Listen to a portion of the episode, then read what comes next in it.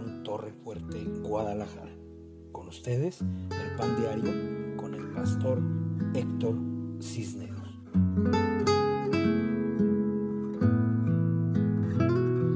Hola, buenas noches, qué bueno que ya se están conectando. Los bendigo en el nombre de Cristo Jesús nuestro Señor en esta preciosa tarde de tormenta desde Guadalajara, Jalisco, hasta donde el viento nos lleve, vamos a transmitir esta noche con mucho amor, eh, buscando la gloria y la gracia, la bendición de Dios. Mientras se van conectando, les voy a invitar a que estén en el primer libro de los Reyes, capítulo 8. Primer libro de los Reyes, capítulo 8. Entre tanto, empiezo saludando y bendiciendo a las personas que ya se están conectando. Un saludo a Karina, a Guiar Sesma, mi querida profeta, te mando un abrazo fuerte de bendición. Cristal Vidal, te saludo y te bendigo, Cristal. Que Dios llene tu casa, tu hogar, tus hijos, tu esposo, de la gracia y el poder de Cristo. Gustavito, Axel, Arambul. Te bendigo, hijo. Que Dios te bendiga y te unja. Que Dios te llene de su paz y de su amor y de su gracia. Muchas bendiciones, Mayela García. Qué bueno que estás conectada. Te mando un abrazo, un abrazo para tu bebé. En el nombre de nuestro Señor Jesucristo. Y Bet Ramírez, buenas noches. Les mando un abrazo de bendición, un saludo a todos. Que Dios me los guarde, los proteja y los bendiga. Patti Castro, gracias por estar conectada. Te mando un abrazo fuerte. Que Dios te llene de paz, de gozo y de alegría y grandes y poderosas bendiciones. Jesús Héctor Castro Félix, mi querido Tocayo, te mando un abrazo, te bendigo en el nombre de Cristo Jesús, que Dios te llene de poder. Mariana Rubio, gracias por estar con nosotros una vez más. Te mandamos un abrazo fuerte. Que Dios te bendiga, que Dios te guarde te proteja, te unja, te llene de paz, de gozo y de alegría en Cristo Jesús nuestro Señor. Recuerden, Primero de Reyes, capítulo 8.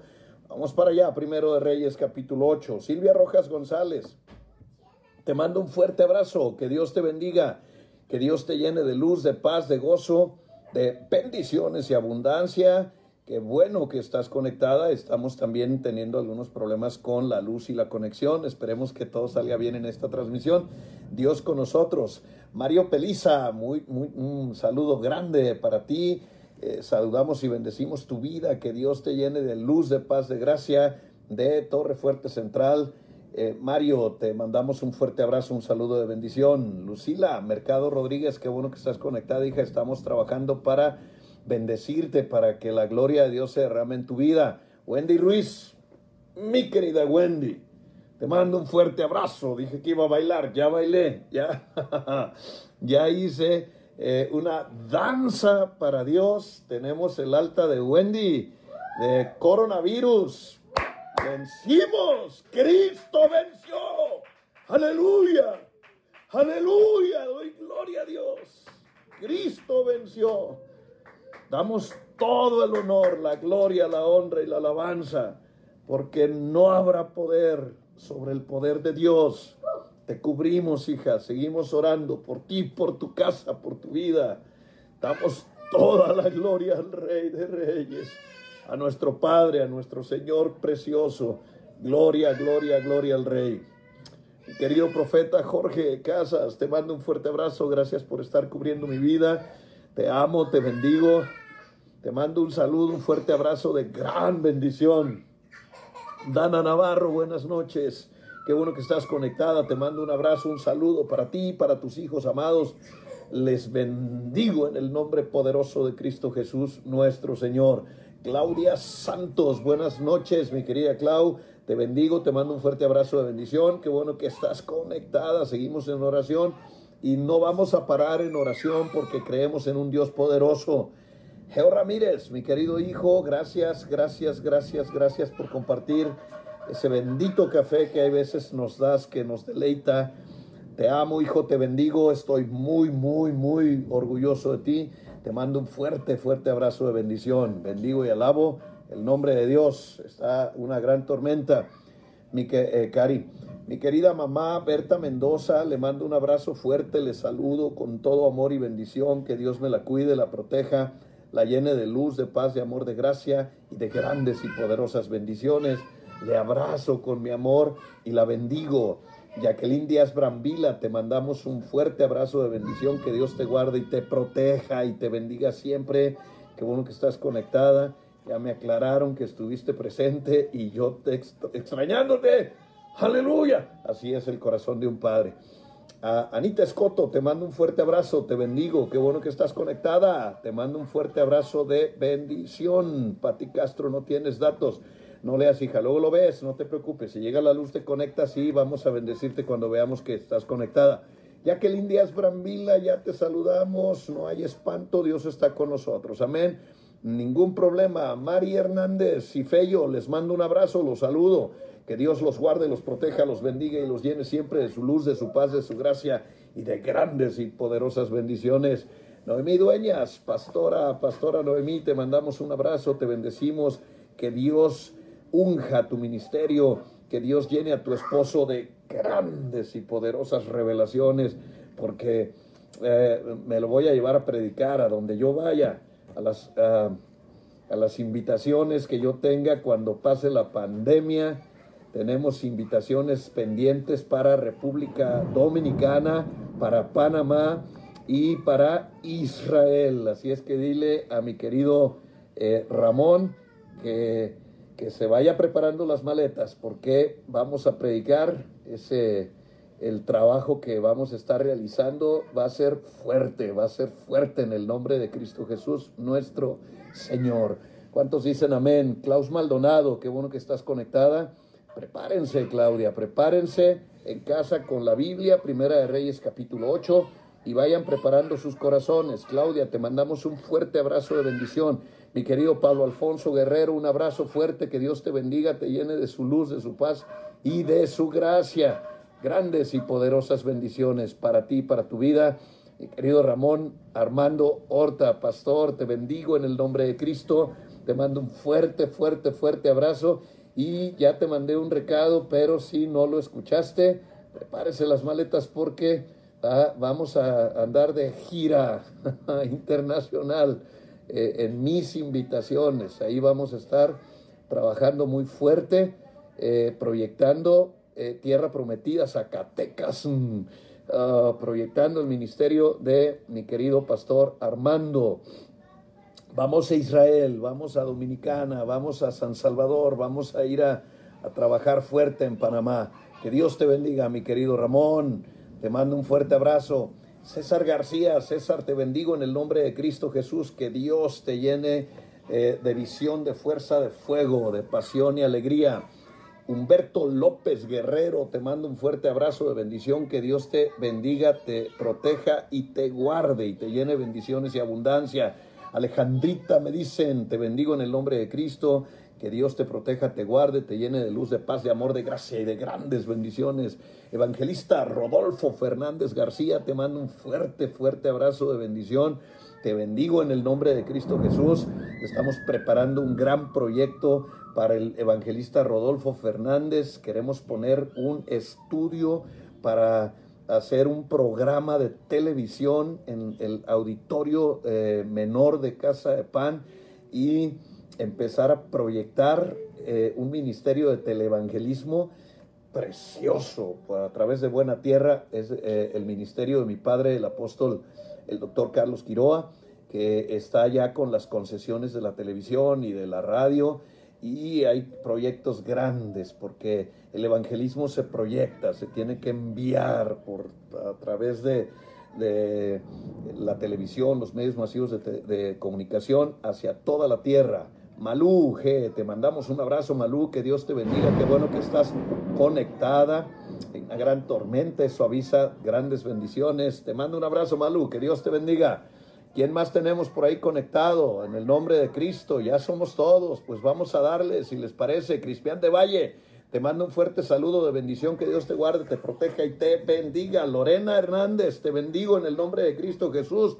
Te mando un abrazo, que Dios te bendiga. Joab Arambul, qué bueno que estás conectado, mi querido Ñengo. Te bendigo en el nombre de Cristo, que Dios te proteja, te guarde y te llene de su paz y de su amor.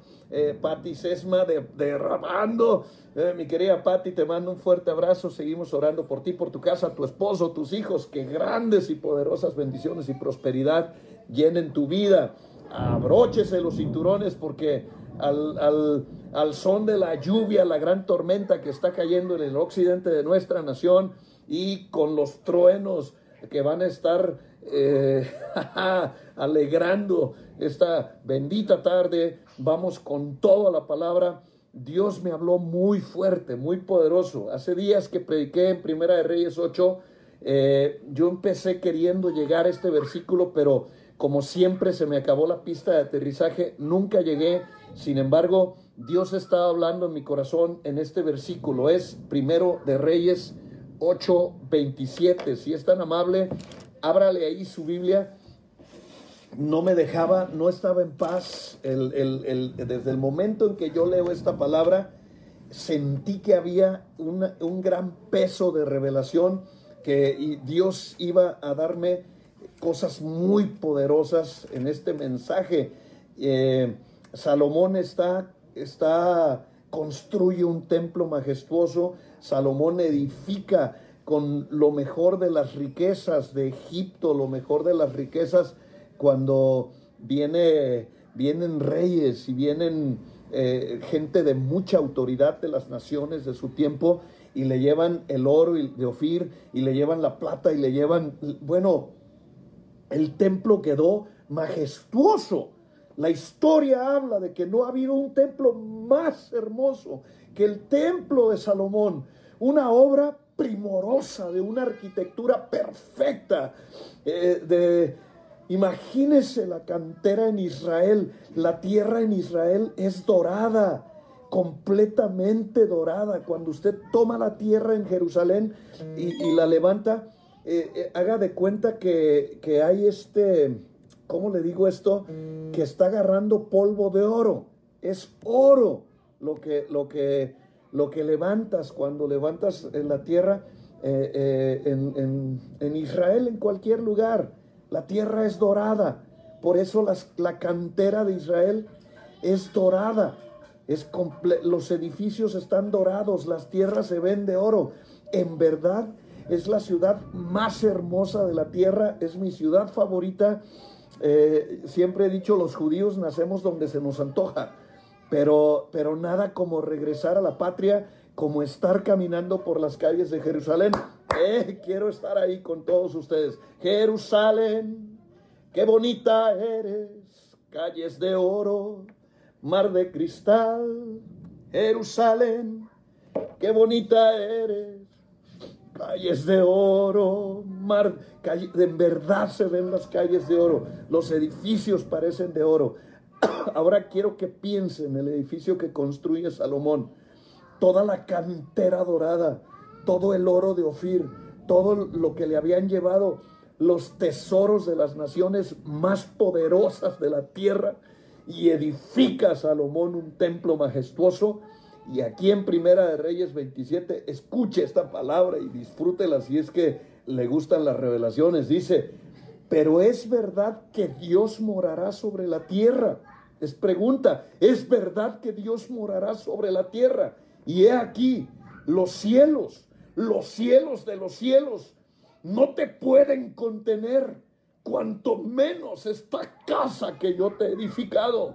Salomón está viendo el templo majestuoso, la cantera dorada, el oro de Ofir, las grandes columnas, los historiadores no cristianos, la Sorbona en París, la, la Real Academia Española, las grandes enciclopedias registran el templo de Salomón como la obra arquitectónica más bella, más cara y más hermosa de la tierra. Y Salomón dice, ¿Podrá este edificio que hice con todo el oro de la tierra, con todas las riquezas, contener la gloria de Dios? Y tiene una revelación gloriosa, muy poderosa, porque dice, es verdad que Dios morará sobre la tierra. ¿Cómo se puede contener la gloria de Dios? ¿Cómo se puede contener la, la presencia en gloria? Ah, Gedidías es el nombre de hebreo de Salomón. Salomón, eh, es decir, arameo. Salomón está en hebreo. Es Gedidías. Fue el tercer rey, el último ah, del Reino Unido. Antes de que Israel se separara en, tribus. Israel fue un reino unido hasta Salomón. Las doce tribus hasta allí llegaron a causa del pecado de David. ¿Se acuerda cuando David pecó? Estaba en la azotea, vio a la, a la muchacha aquella bañándose, mm, la codició, la llamó, les dijo ahí a sus, a sus siervos, tráiganme a aquella muchacha que está bañándose allá, voy a ministrarla, mira nomás que escarada, tráiganla para darle una buena ministrada, y se la ministra, y entonces comete adulterio y embaraza a la muchacha, y tratando de tapar el hoyo, esto no puedes hacerlo, el pecado, el pecado sale a la luz, y el pecado eh, desgraciadamente es lo único que le da poder al diablo para dañarte, tiene un problema David, embaraza a la muchacha y no haya cómo hacerle, manda matar al marido, hace un desastre el rey David. Y entonces Natán el profeta viene y le dice, eh, fíjate que te traigo una historia, man, te voy a contar un cuento y le dice, había un hombre que tenía un, grandes rebaños y había otro que nomás tenía una corderita. Y el de los grandes rebaños le quitó la corderita a aquel que, aquel que era pobre, aquel que nomás tenía una y la mató y se la comió y, cometió ese grave pecado teniendo el, todo lo que hubiera querido en el reino era de aquel hombre. Y entonces David dicta sentencia y le dice a Natán, el tal hombre debe de morir. Y entonces Natán le dice, pues, pues te tengo otra noticia más, man. Ese hombre impío eres tú. ¿Cómo que sí eres tú? Teniendo todas las mujeres del reino, te fuiste a fijar en la mujer de tu siervo, man. Qué insensatez, un terrible pecado. Y, y, entonces se dicta la sentencia y David se mete en silicio, se pone desnudo en la tierra mojada y empieza a clamar y a clamar y a clamar a Dios, pero el niño se muere. El niño se muere. Y entonces vuelve Natán y le dice, o sea, eh, eh, estás cometiendo actos de insensatez. El problema es que no nos damos cuenta cuando empezamos de picada. El demonio es tan inteligente que nos va llevando poquito a poco, nos va culturizando, nos va metiendo el pecado hasta que de pronto, mire, el ministerio del gran rey David, que tenía todas las tribus unidas y que estaba reinando sobre Israel y sobre Judá, que iba hacia arriba y hacia adelante como la gran potencia, empieza a ir en descenso. Y entonces viene la guerra, la, gran guerra de David, y a David se le ocurre censar el pueblo. O sea, estaba perdiendo la cordura. Es lo que hace el enemigo. Lo único que le da fuerza es nuestro pecado. Por lo tanto, si no pecamos, el infeliz no tiene fuerza. Hay que vencerlo con inteligencia. David ven picada, hace un censo, vuelve Natán y le dice, bueno, ¿qué no entiendes pues? O sea, para necio no se estudia. Dice el Señor, que, ¿qué quieres? ¿Quieres que Él tome el asunto en sus manos? ¿Quieres que te entregue a tus enemigos? O le entregamos el o te entregamos al pueblo, tú decide. Y entonces David muy inteligente le dice a mis enemigos, por favor dile que no me entregue, porque no se ha vituperado el nombre de Jehová de los ejércitos. Todo el mundo me relaciona con él. Estoy parafraseando. Todo el mundo me relaciona con él. Por favor, no me entregues a mis enemigos. Que no haya esa afrenta porque esa no es para mí, esa es para él. Y luego le dice, al pueblo menos. Lo peor que te puede pasar, amado hermano, y no te enojes, es caer en manos de otros hermanos. ¿Por qué? Dios te perdona, los hermanos no creo. Cometes un error y te ponen la, la, tacha, la X en la cabeza y ya de ahí no te sacan. Eres lo que ellos dicen que eres y pasan los años, evolucionas, cambias, modificas la conducta, estás luchando contra tu, tu pecado buscas tu santidad, te entregas a Dios apasionadamente, te siguen tachando de lo mismo. Así es que David le dice al pueblo, ni se te ocurra, me entrego en las manos de Dios. Vea qué tremenda inteligencia, me entrego en las manos de Dios. Saluda a tus abuelas, dile, hola abuelas. Hola abuela. Dile, las amo. Te amo. Saluda a Oli. Hola Oli. Dile, te amo Oli. Te amo Oli. Salúdalos a todos. Hola. Dile, les mando un abrazo. Te mando Y hay unos tres besos para todos. Hay unos tres besos todos. Mándaselos. Uno, Dos. Tres. Si les hay, repártanselos. Órale, pues, dale un beso a tu viejo, anciano y veterano. Te amo. Te amo y te bendigo. Descansa, por favor, y, y como dijo, como dijo Scarface, ahora lárgate. Vamos, que Dios te bendiga, mi amor. Todo es cariño, todo es bendición en esta casa. Ha estado muy contento mi hijo este día. Espero que descanse y que se duerma pronto en el nombre de Jesús.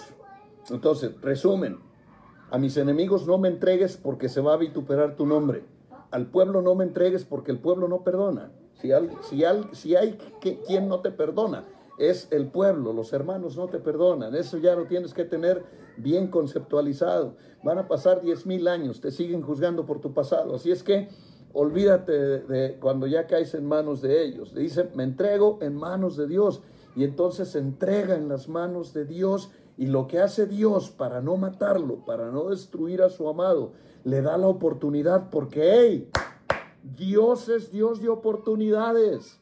Dios nunca te niega oportunidad. Siempre que le pidas perdón, hay una oportunidad más para ti. Le da una nueva oportunidad, pero le dice, a causa de la sangre que ha corrido por tus manos y a causa de tus pecados, el reino de Israel quedará dividido y no lo voy a hacer contigo, lo voy a hacer en tu descendencia, ni en tu hijo, eh, eh, lo voy a hacer en tu descendencia. Así es que eh, el rey Saúl reinó en todo Israel, David reinó en todo Israel, Salomón reinó en todo Israel. Pero cuando Salomón sale del trono, el reino se parte y diez tribus constituyen el reino de Israel, que quedó destruido después de la guerra eh, en el 68, cuando Nerón quemó el templo y todo ese rollo.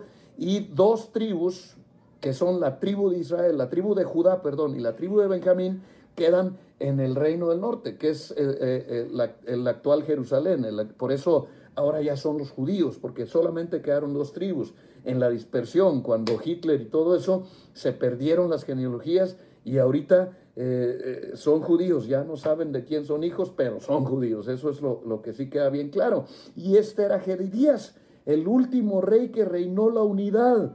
El, el próximo rey que reina la unidad se llama Jesucristo. La Biblia habla del, del retorno. Cuando Cristo regresa, todos los que confiamos en Cristo y lo declaramos como nuestro Señor y Salvador, somos parte del reino. Pero cuando Él viene en toda su gloria, en toda su majestad, como un rey, como el león de la tribu de Judá, todos los judíos lo están esperando. Así es que caerán de rodillas ante el que están esperando, reconocerán a Cristo y se juntan los reinos y es Cristo el, el rey que va a reinar nuevamente en una unidad. Por eso es bien importante Salomón, pero 930 años aproximadamente antes de Cristo, él ve la majestuosidad del templo que edificó, el más glorioso, el más monumental, y en su preciosa sabiduría se hace esta increíble pregunta. ¡Uh!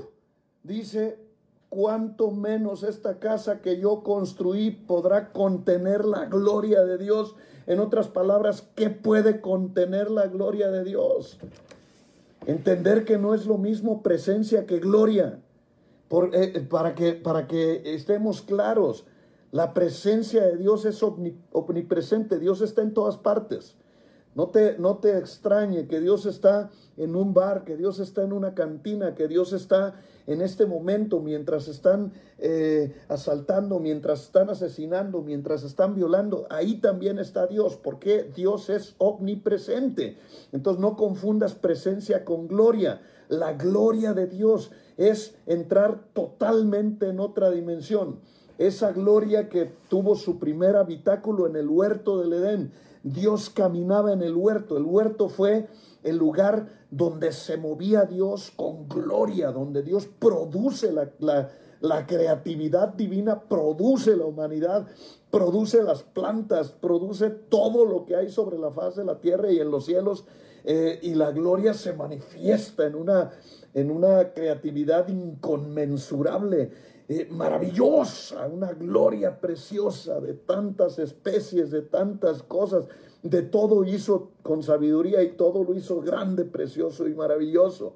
Después se pierde esa gloria, porque ese es el problema del hombre, que, que tiene la gloria de Dios y no la valora y la pierde se pierde esa gloria y tienen que pasar siglos, tienen que pasar lustros, tienen que pasar un montón de tiempo y entonces se manifiesta nuevamente la gloria de Dios en la zarza ardiente, en el monte del Sinaí, en la poderosa nube que cubría tres millones de judíos en el desierto, que por las noches ardía en una gigantesca antorcha de fuego, iluminando las tinieblas en el desierto. Eh, o sea, va, pasando la gloria. La gloria del huerto es una.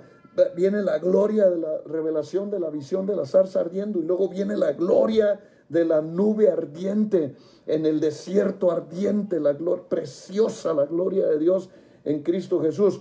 En Éxodo 40, 34 se manifiesta su gloria en el tabernáculo de reunión. Mire, vamos a leerlo, está precioso esa, esa porción de la escritura.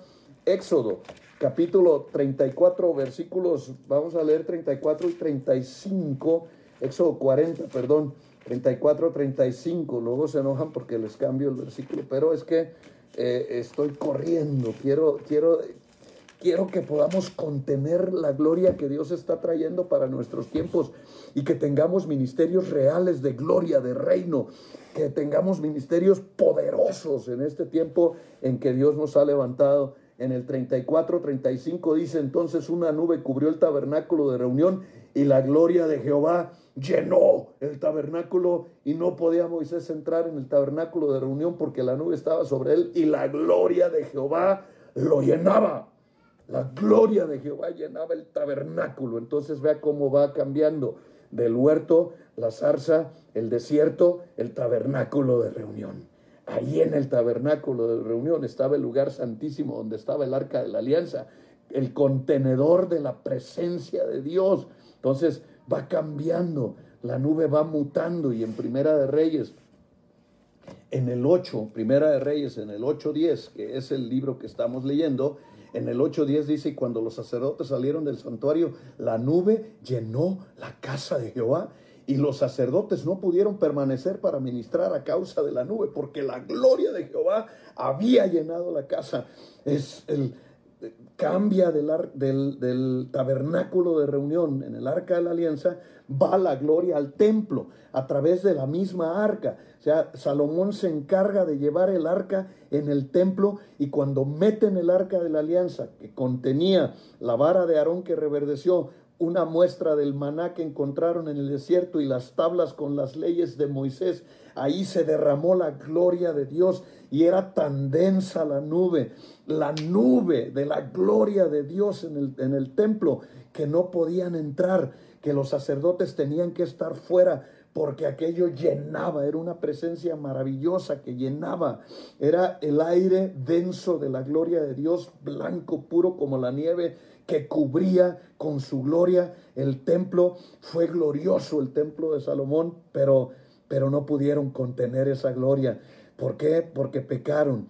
En Ezequiel, en el eh, capítulo 9, en el, eh, versículo 3, en el capítulo 10, versículos 4 y 18, en el, en el capítulo 11, del 22 al 23. Mire, le vamos a leer Ezequiel 10, Ezequiel 10, 18 de los tres que le, o cuatro que le mencioné, dice el Señor, en el 10-18 dice, entonces la gloria de Jehová se elevó encima del umbral y de la casa y se puso sobre los querubines. Dice que la gloria de Dios abandonó el templo a causa de la desobediencia de Israel, porque no queremos entender. Yo quiero estarte machacando. Tenemos que ser hijos de obediencia. ¿Por qué? Porque queremos el reino, porque queremos la gloria, porque queremos bajar las estrategias del cielo a la tierra.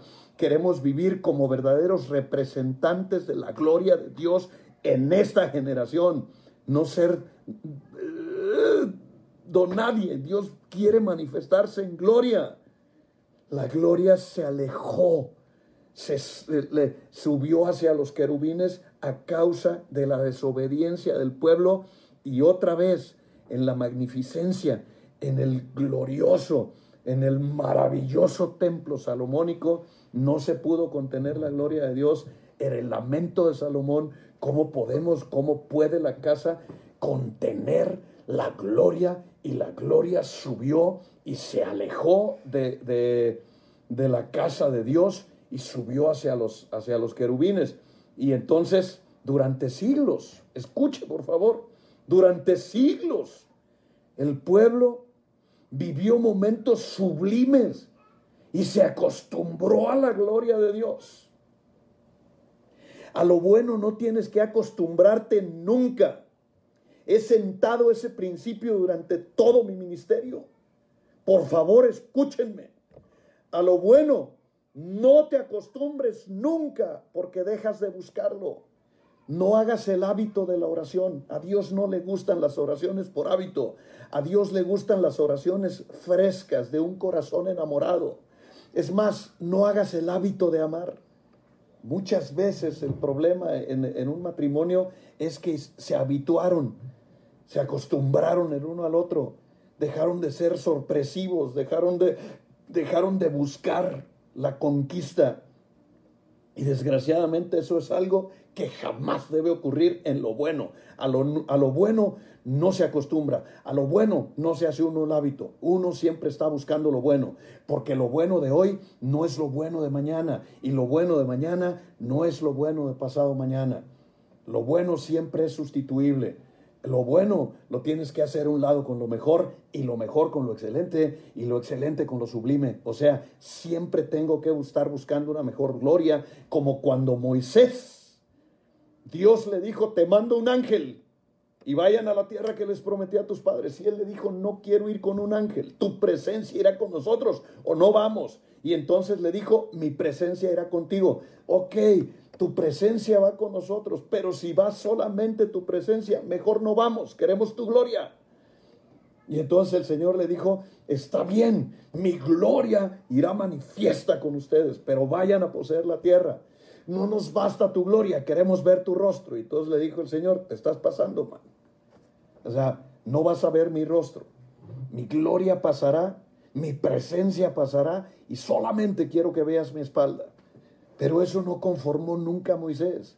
Moisés siempre estuvo buscando la gloria de Dios. Entonces, escúchame una vez más. A lo bueno no te acostumbres nunca, porque luego vas a estar por costumbre ahí, ahí, ahí, ahí, ahí. A lo bueno no te acostumbres. Busca lo mejor todos los días. Lo bueno de ayer no sirve para mañana. Los logros de ayer no sirven para mañana. El éxito de ayer no sirve para mañana. Deja las glorias del pasado. Dios no repite glorias. Dios nos hizo como judíos errantes para que todo el tiempo estemos buscando su gloria. Pero el pueblo durante siglos se acostumbró a su gloria, se, se, acostumbraron a, ah, bueno, ahí está el Señor, ahí está en el templo, ah, bueno, el Señor está en el tabernáculo, bueno, el Señor está allá. Se acostumbraron a su gloria, descuidaron la gloria, pecaron contra Dios, fueron permisivos, hicieron lo que bien les parecía. Ojo, lo que bien les parecía, no lo bueno, sino lo que ellos decían que era bueno, que no es lo mismo. Lo bueno, escrito está. Lo que tú creas que es bueno y no está escrito, aunque digas tú que es bueno, no es bueno. ¿Por qué? Porque no está escrito. Y nosotros vamos al escrito está, con mucho respeto para, para todos aquellos que no crean, no importa. Es es que tienes que estar buscando el escrito está. ¿Cuántos dicen amén? Y vas a lo mejor. Y todo el tiempo tienes que hacer la voluntad de, de Dios de acuerdo a Dios. Y entonces ellos que estaban acostumbrados de la gloria, de pronto la gloria se elevó, la gloria se fue, vino un tiempo de llanto, vino un tiempo de lamentos, vino un tiempo en que ellos clamaron a Dios, en que ellos doblaron rodilla, pero después se fueron acostumbrando a que ya no había gloria y aprendieron desgraciadamente a vivir sin la gloria de Dios. Y viene un oscurantismo terrible de Malaquías a Mateo, 40 años de silencio. Dios no le habló a nadie, Dios cayó, Dios no estuvo con ellos. La iglesia se convirtió en religión, la iglesia se convierte en un lugar donde hacían una lectura por religión, donde hacían mercadería con las cosas santas. Fíjese ya, eh, eh, yo creo que eh, llegaron los chilangos porque resulta que tenían que criar las ovejas para llevar los sacrificios del holocausto al templo y, y, de pronto dijeron, ¿para qué todo el proceso de criar la oveja, alimentarla, engordarla, matarla y llevarla? Se pusieron mercaderes afuera del templo y venga, compre aquí su oveja, su palomino, eh, no sufra. Y entonces empezaron a hacer religión de lo que debió haber sido una relación hasta que en Juan capítulo 1, versículo 14, la Biblia da el versículo más glorioso que te puedas imaginar. El verbo se hizo carne y habitó entre nosotros. 930 años de que Salomón preguntaba, ¿caminará Dios con nosotros en la tierra? La palabra de Dios se cumple, porque Dios no es hombre para mentir, ni es hijo de hombre para que se arrepienta. Y Dios empieza, el verbo encarnado empieza a caminar entre nosotros. Pero ¿qué cree? Ya no, ya no, ya no conocían la gloria de Dios, ya la habían perdido. Toda esa generación se fue diluyendo, se hicieron religiosos, ya no sabían lo que era tener a Dios entre nosotros. Ellos perdieron su visitación porque no le reconocieron, estaban acostumbrados a la presencia nada más, la presencia sin gloria. Y yo veo una iglesia, yo volteo y veo una iglesia que está acostumbrada a la presencia sin gloria, que están acostumbrados a la presencia sin gloria y en el nombre de Cristo Jesús en este día, yo te pido, casa de pan y todos los que me estén escuchando, de donde sean y de donde salgan, si son cristianos, tenemos que bajar la gloria manifiesta de Dios a nuestros cultos, a nuestras oraciones, a nuestros momentos, a todo lo que hagamos. Necesito la gloria más que el aire que respiro. Quiero la gloria. Quiero la gloria, no quiero nada más presencia. Ellos pierden su visitación porque estaban haciendo religión.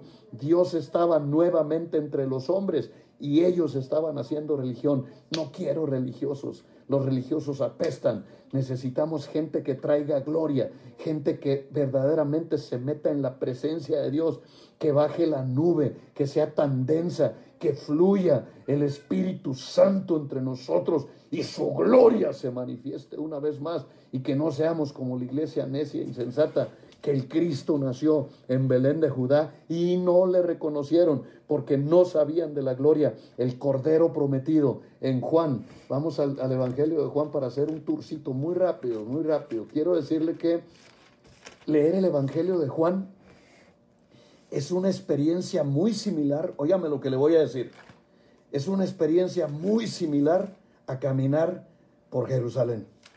O sea, cuando yo leo el Evangelio de Juan es como, como cuando estaba caminando en Jerusalén.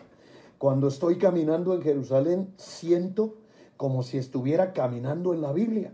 Y cuando leo el Evangelio de Juan siento como si estuviera caminando en Israel. Es una, es, un, es una sensación de caminar en la verdad, en la gracia, en el poder, porque Juan era el amado de Cristo. Juan tenía una relación perfecta con Cristo, íntima, una relación verdaderamente de un respeto, de gloria. Juan, junto con su hermano, vieron a Cristo en toda su gloria en el monte de la transfiguración. Ahí estaba también Pedro. De hecho, el que la riegue es Pedro. Pero Juan estuvo en ese momento glorioso de la presencia derramada del Cristo manifestado en todo su esplendor. Eso quiero para Casa de Pan y para todo el que quiera, para esta generación, mi generación. Quiero que la gloria de Dios se levante, que la gloria de Dios eh, inunde la tierra, que sea tan densa que la gente pueda ver la nube de la gloria de Dios entre nosotros. Aleluya. Aquí en el Evangelio de Juan es como caminar en Jerusalén. Qué bonita eres, calles de oro. En el 1.29 dice, el día siguiente vio Jesús venir hacia él y dijo, he ahí el Cordero de Dios que quita el pecado del mundo. Esta palabra esperó más tiempo de lo que esperó Salomón para ver a Cristo caminando sobre la faz de la tierra. Abraham va al monte. Entrégame al Hijo en holocausto, a ver si es cierto que me amas. Quiero probar pruébame que me amas, entrégame lo que más amas, para que entonces mi amor esté sobre tu amor. ¡Uh! Ahí se inspiró seguramente William Shakespeare cuando, cuando Ricardo III levanta el cuchillo en la mano y dice, esta mano, esta mano que por tu amor mató a tu amor, matará por amor a un amante más sincero. De, le dice Dios, en tu amor demuéstrame tu amor. Mata por amor tu amor para que me demuestres tu amor. Aleluya. No, es juego de palabras. El que entendió, entendió. Le, le dice, dame tu amor. Y va Abraham y le lleva al hijo. Y cuando está a punto de encajar el cuchillo en el corazón de su hijo, porque ahí iba, porque ahí se le clavaba al cordero, está a punto de hacer lo que hizo el centurión con Cristo. Y el ángel le detiene la mano y le dice, no lo hagas, entiendo que me amas. Entonces, eh, eh, pero ¿qué hizo, qué hizo el, el siervo Abraham? Obedeció a Dios. Recorre la cinta. Previo Isaac le dijo, tenemos la leña, tenemos el altar del holocausto, pero ¿dónde está el cordero? ¿Y, qué fue lo que contestó Abraham? Dios se proveerá de cordero. Porque lo que, lo que salió de entre las ramas de las zarzas era un carnero. Y todo aquel que huela a rancho, que sea de rancho de adeveras, no como los payasos de ahora que ni de rancho son. Y nomás porque traen unas asquerosas botas de, de piel de iguana creen que son rancheros. El que sepa rancho sabe que un carnero no es lo mismo que un cordero. El carnero tiene cuernos para empezar, el cordero no. El cordero es puro, limpio. El, cordero es, es, es, una ovejita recién nacida, para que me entienda. Y le dice, le dice Abraham a Isaac, Dios se proveerá de cordero. Mientras, mira, nos dio este carnero, matan el carnero, hacen el sacrificio 4.500 años después, el cumplimiento de la palabra aquí en, en, Juan 1.29, Dios provee el cordero, el cordero prometido. Por eso es Jehová Jireh, Jehová proveedor, pero es Dios se proveerá. Los necios como no estudian dicen, Dios proveerá. No, Dios se proveerá. Por eso cuando Cristo dice, pídele a mi Padre en mi nombre, es para que Dios se provea a Cristo y me lo dé a mí. Aleluya. Así es, así fue lo que pasó con Cristo. Dios se proveerá Cordero. Él se proveyó a Cristo y me lo dio a mí. Es el proceso. Dios dale un carro a Cristo para que me lo dé a mí. O sea, ese es el proceso de Jiré. Por eso hay que estudiar, por eso hay que meterse a la escritura. Por eso hay que ver, hay que, no hay que acostumbrarse a lo que ya te dijeron de los significados, hay que estudiar, hay que meterse a las profundidades de las revelaciones para poder decir la verdad, porque la verdad es Cristo, aleluya. Cristo es escalera al cielo. En, en 1 Juan, eh, en el 1.51 dice, y aquí de cierto, de cierto os digo, que de aquí en adelante veréis el cielo abierto y los ángeles de Dios que suben y descienden sobre el Hijo del Hombre. ¿Sabe quién vio esa revelación? ¿Sabe a quién le dio Dios esa promesa? Al siervo Jacob en Peniel. Jacob sale huyendo de su casa después de ser el hijo mimado de mamá. Está huyendo de la ira de su hermano porque él ha tomado la bendición y ha tomado la unción y el hermano jura que lo va a matar y sale de la casa y llega a un lugar y se queda solo en la noche y pone una piedra para recostar su cabeza y entonces tiene una visión gloriosa, los cielos se abren y una escalera que conecta el cielo, la misma gloria de Dios con la tierra.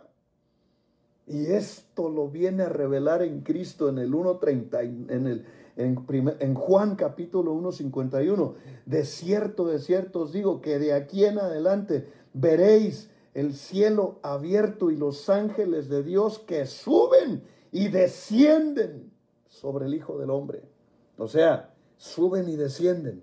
Cristo les estaba diciendo, ¿saben qué vio mi siervo Jacob? Me vio a mi escalera por la cual los ángeles suben y bajan con la gloria de Dios hacia la tierra. Ángeles de Casa de Pan Torre Fuerte, ángeles de Héctor Cisneros, ángeles de todos los que están ahí del otro lado, suban por Cristo y bajen la gloria de Dios a la tierra.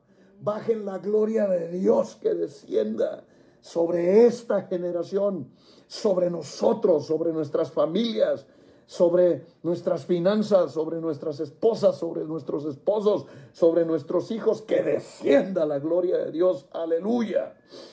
Eso, eso véalo en Génesis 28 y compárelo con el 1.51. La Biblia es paralela, la Biblia eh, va caminando y no se contradice, sino que se establece. Él es el templo, Él es el templo viviente. En Juan capítulo 2, versículo 19 dice, respondió Jesús y le dijo, destruyan este templo y en tres días lo levantaré. Dijeron entonces los judíos, en 46 años fue edificado este templo y tú lo levantarás en tres días. Pero él se refería al templo de su cuerpo. Cristo es el tabernáculo viviente de la presencia, el tabernáculo viviente de la gloria de Dios, después de los años de silencio, después de que la gloria se va y es levantada hacia las querubines a causa de la desobediencia, desciende sobre la tierra en el mismo Cristo, en la persona del Jesús, del más hermoso de los hijos de los hombres. ¡Fum! Y él dice, este soy yo. Yo destruyanlo en tres días y lo restauro, anunciando su muerte y su resurrección. Estamos empezando en Juan, estamos en el capítulo 2 y Cristo ya les está diciendo, mátenme para que vean que en tres días regreso porque soy el templo viviente, porque soy el tabernáculo, el receptáculo de la gloria de Dios y la mayor gloria que verá el universo entero es la resurrección de Cristo, porque en su resurrección se fraguó la más grande victoria de todos los tiempos, la victoria sobre Satanás, la victoria sobre la muerte, sobre la enfermedad, la victoria sobre el acta de los decretos, sobre todas las tinieblas, y el reino volvió a su posición correcta y original, que es Dios es el rey. Cristo es el rey. Así es que mire, Él es el Cordero, Él es escalera, Él es templo. Y Él da un nuevo nacimiento. Lea Juan capítulo 3, no lea nomás 3.16, lea 3.14, 3.15, estamos, ahí. Va, 3.14 dice, y como Moisés levantó la serpiente en el desierto, así también tiene que ser levantado el Hijo del Hombre. Mire qué gloria. ¿Para qué levantó Moisés la serpiente en el desierto? Para que sanara la tierra, para que quitara los tumores, para que todo aquel que voltease y levantara sus ojos hacia aquella serpiente, quitara los ojos de abajo, de la tierra, de lo carnal, de lo terrenal, y pusiera sus ojos en la gloria de Dios. Él es la serpiente. Y dice, eh, para que todo aquel que en él cree no perezca, sino que tenga vida eterna. Qué gloria. Él nos da el nuevo nacimiento, porque de tal manera, el que ya usted se sabe de memoria, porque de tal manera amó Dios al mundo que ha dado a su Hijo unigénito para que todo aquel que en Él cree no perezca, sino que tenga vida eterna, porque Dios no envió a su Hijo al mundo para condenarlo, sino para que el mundo sea salvo por medio de Él. Cristo es la gloria de Dios. Cristo es la manifestación en vivo, en carne, de la gloria bendita, preciosa de Dios. Él es el gran yo soy. Siete veces dijo yo soy. Yo soy la puerta, yo soy la luz, yo soy el pan, yo soy el buen pastor. Siete veces dijo yo soy y no puede ser que una generación no detectó que la gloria de Dios estaba caminando con ellos. Si estaba diciéndoles el tetragramatón, Jesús no habló hebreo, Jesús estaba hablando en arameo. O sea que estaban escuchando igual como escuchó Moisés en el monte Sinaí. Y si me dice Faraón, ¿de parte de quién vienes? Diles que vienes de parte de yo soy. Y él les dijo, yo soy, soy la luz del mundo. ¿Cómo ven? Yo soy el pan de vida. Yo soy el buen pastor. Yo soy la puerta, el que por mí entra, ese es el pastor, el que no es un ladrón. Yo soy, les dijo el Señor. Yo soy la verdad y la vida. Y nadie viene al Padre si no es por mí. Yo soy el camino, la verdad y la vida. Alguien diga un buen amén. Él es el gran yo soy. Él es el pan que vino del cielo. En Juan 6, 35, Juan 6, 35 dice, Mm, Jesús les dijo, yo soy el pan de vida, el que viene a mí nunca tendrá hambre y el que en mí cree nunca tendrá ah, sed. Jesús hablaba en arameo. Él les estaba diciendo el tetragramatón, Yahweh o Yahvé o Jehová o como el griego que usted traiga, o como el hebreo que usted traiga, que al fin y al cabo es un cambio de idioma nada más. Si escucháramos la primera parte en hebreo, diría Yahweh maná. Otra vez se lo digo, Yahweh maná. Otra vez. Me gusta esto. Yahweh maná. ¿Qué estaba diciendo el Señor?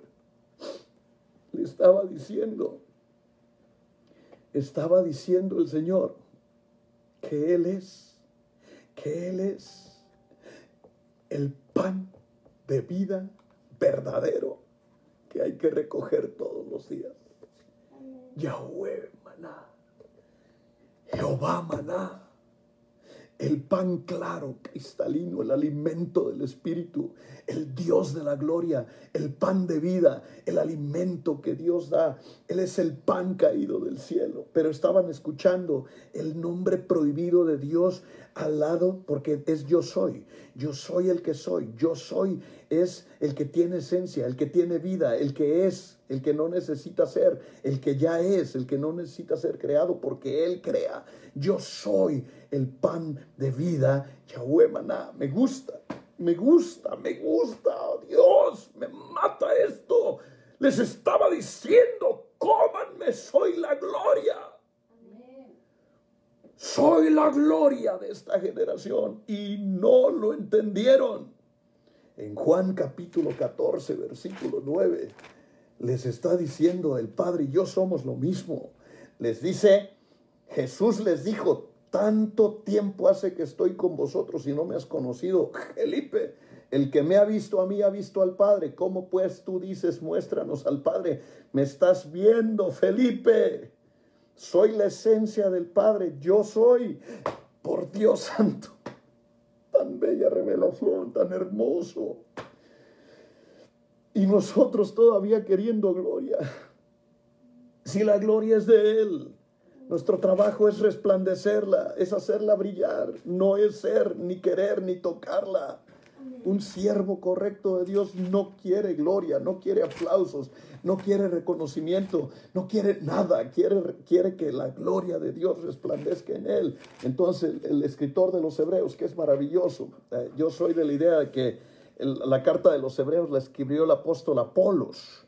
¿Por qué? Porque se la atribuyen a Pablo, entre otros. Hay más, hay más versiones. Incluso hay quien dice que la, que la escribió Juan Marcos, otros que Juan, otros que fue Pablo, eh, pero eh, yo más, yo soy de los que me inclino porque fue eh, el, apóstol Apolos, el gran apóstol que acompañó a Pablo en algunas de, de las expediciones, el que escribió esta bendita carta en el Hebreos 1, dice, Dios, habiendo hablado muchas veces y de muchas maneras en otro tiempo a los padres eh, por los profetas, en estos últimos días ha hablado en el Hijo, a quien designó heredero de todo por medio del cual también hizo el universo. Ojo pues, lo lleva desde el principio de la creación, el cual siendo el resplandor de su gloria y la fiel representación de su ser real, en Él sostiene todas las cosas con la palabra de su poder, habiendo efectuado la purificación de nuestros pecados por medio de sí mismo, se sentó a la diestra de su majestad, hecho tanto superior a los ángeles, cuanto heredó más excelente nombre que ellos. Padre mío santo. ¿Alcanzas a ver esto, hermano? Él es el resplandor de la gloria de Dios. Él es el resplandor de la gloria de Dios. Voy a decirlo una vez más. Cristo, mi Cristo, mi Jesús, mi Señor, mi Salvador, es el resplandor de la gloria de Dios. ¿En quién depositó Jesús su gloria? Es pregunta, por favor alguien conteste. ¿En quién depositó Jesús su gloria? ¿En quién depositó Jesús? Ajá. ¿En quién depositó Jesús su gloria? En nosotros. todos los que se dicen cristianos. Somos, estamos inundados. Ojalá entiendas, inundados. Let leja meat leja. Significa, sal de ti, entra en mí. Cuando, cuando recibes a Cristo como tu personal Salvador y tu Señor, estás diciendo, let leja salgo de mí para entrar en ti. Estoy inundado de su gloria. En nosotros nos dejó inundados de su gloria. Inundados de su gloria. Somos los tabernáculos vivientes. Nosotros, sus hijos, somos el recipiente de la gloria de Dios. Yo quiero ser eh, el resplandor de la gloria de Dios. Quiero hacer resplandecer la gloria de Dios en mi generación. Dios nos habitó a nosotros. Dios nos habita como vasos recipientes de su gloria. Ya no, ya no está en los altares, ya no está en los templos, ya no está en, en- los lugares, ya no está en cuatro paredes. Está en ti, está en mí. Es tiempo de hacer que la gloria que nos inunda resplandezca en nosotros. Tenemos que ser como luciérnagas en medio de un mundo lleno de oscuridad. Él inunda nuestras vidas. Él inunda nuestras vidas. Ese es el llamado que Él nos hace. En Juan capítulo 1, en el, en versículo 4 dice, hecho superior a los ángeles, exalten su nombre, porque a cuál de los ángeles, de los ángeles Dios dijo, jamás mi hijo eres tú. No te he engendrado hoy otra vez, yo seré el padre y tú serás mi hijo. Y otra vez, o sea, está diciendo, tú eres el hijo, tú eres el hijo, tú eres el hijo. Y dice, ciertamente de los ángeles dice, el que hace sus ángeles espíritus y sus ministros, nosotros, llamas de fuego. Somos llamas de fuego. Dios depositó en nosotros la vida, el Zoé, la luz en las tinieblas. Tiene que resplandecer. Es tiempo de la gloria de Dios. ¿Podrá este templo contener la gloria de Dios? Vuelva conmigo al versículo original en Primero de Reyes, eh, en el capítulo 8, versículo eh, 27, la pregunta de Salomón. Salomón termina el templo, tiene todo el oro de Ofir, tiene toda la cantera de oro de Israel, resplandece, es una gloria lo que el mundo está viendo, la gente está viendo el templo más hermoso que nunca jamás se ha construido. Y Salomón en este bendito versículo 27 dice, es verdad que Dios morará sobre- con, nosotros sobre la tierra. Está refiriéndose a Cristo. Y la siguiente pregunta eh, eh, dice, he aquí los cielos, los cielos de los cielos no pueden contener su gloria, cuanto menos esta casa que yo he edificado. Pues le contestemos a Salomón, han pasado ya 2930 años más 21 que lleva este siglo. Estamos hablando de más de 3000 años. Está la respuesta. ¿Puede este contenedor que se llama Héctor Cisneros contener la gloria de Dios y hacerla resplandecer? ¿Podrá el contenedor de tu vida hacerlo? Este es tiempo de hombres y de mujeres que resplandezcan. Por eso tienes que vivir en santidad, no por un capricho pastoral, ni porque quiera molerte la vida. Nosotros somos la gloria de Dios que resplandece, somos luciérnagas encendidas, somos, amén, dice la pastora Noemí, somos antorchas en medio de la oscuridad, somos antorchas en medio, somos resplandor de la gloria de Dios. Entonces resplandece, no cause vergüenza, no diga groserías, no chismee, no robe, no hurte, no mate, no, no, no, murmure, no haga cosas que opaquen esa gloria. Al contrario, porque el primer paso para el resplandor de la gloria se llama obediencia, pero la obediencia solamente es el principio de la gloria.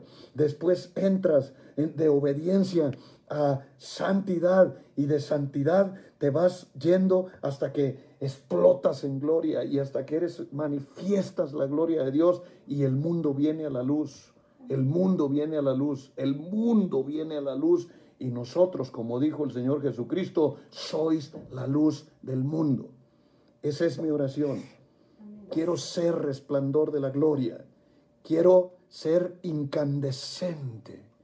Que el fuego del Espíritu Santo ilumine mi generación y que podamos ser esa congregación, ese pueblo que Dios ha soñado desde la fundación del mundo, que ilumine la oscuridad con la luz de la gloria, de su gloria, porque somos tabernáculos vivientes. Padre, en el nombre de Jesús, yo imparto tu gloria en corazones santos, en mentes sanas, en hombres y mujeres que hemos, decidido por tu amor y por tu gracia ser puros de corazón, obedientes, que creemos en ti, que queremos vivir en santidad. Enciéndenos, que esta generación que vive en la más terrible oscuridad pueda ver en mí y en ellos el resplandor de tu gloria, porque aquí tienes contenedores que sí la pueden sostener. ¿Podrá el Hijo caminar sobre la tierra? Amén. Caminemos sobre esta tierra y llevemos la luz de la gracia, la luz del resplandor del Evangelio a toda criatura en medio de la tortuosa tiniebla y seamos todo lo que Dios dijo que seremos en el nombre de Jesús. Amén, amén. Alguien diga un buen amén. Gloria al Señor. Te alabamos, Padre. Te bendecimos, Rey. Te damos toda la gloria, la honra y la alabanza porque eres bueno, porque tú eres santo y para siempre tu misericordia. Reciban un saludo de nuestra familia pastoral. Servidor Héctor Cisneros, mi esposa Liz, mi hijo Emanuel, mamá Eloína que está hoy de Metiche aquí. Les mandamos un fuerte abrazo, un saludo. Mañana nos vemos, 10, es decir, 9 de la mañana. 9 de la mañana tenemos un curso de liderazgo precioso en el, eh, este discipulado de liderazgo, martes, código de David. Eh, vamos a avanzar, no vamos a hacer ni un resumen. Vamos a avanzar y vamos a dar temas sobre cultura muy importantes y a las 8 de la noche el pan diario de casa de pan desde el horno de la casa de su viejo pastor hasta la comodidad de su mesa. Que Dios los bendiga abundantemente, que la paz de Cristo reine en sus hogares, que sean benditos de la tierra, que Dios ilumine sus vidas. Los amo en el nombre.